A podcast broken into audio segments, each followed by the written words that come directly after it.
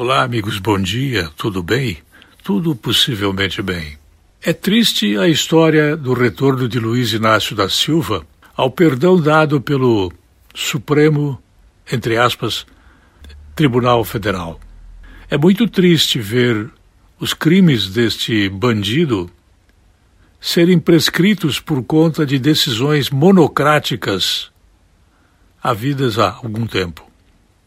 É muito triste nós termos que fazer uma opção no futuro, incluindo sempre a figura medonha de Luiz Inácio da Silva, um bêbado inveterado, um subproduto da sociedade sindical, um subproduto do analfabetismo, um subproduto da ladroagem que implantou no país através do seu partido, o Partido dos Trabalhadores. É muito triste, mas nós não podemos desanimar durante a luta.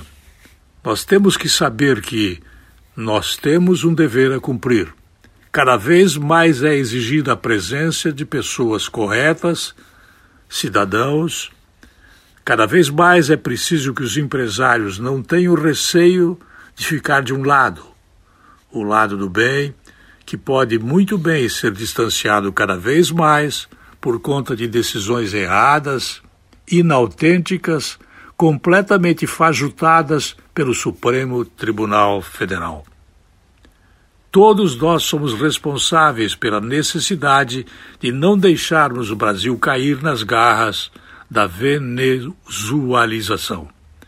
Todos nós somos convocados para trabalhar cada dia mais e mais para não deixarmos ficar o país com a força da cubanização. Cada dia nós temos mais interesses em nós nos tornarmos ajudantes da pátria amada chamada Brasil. Eu volto logo mais.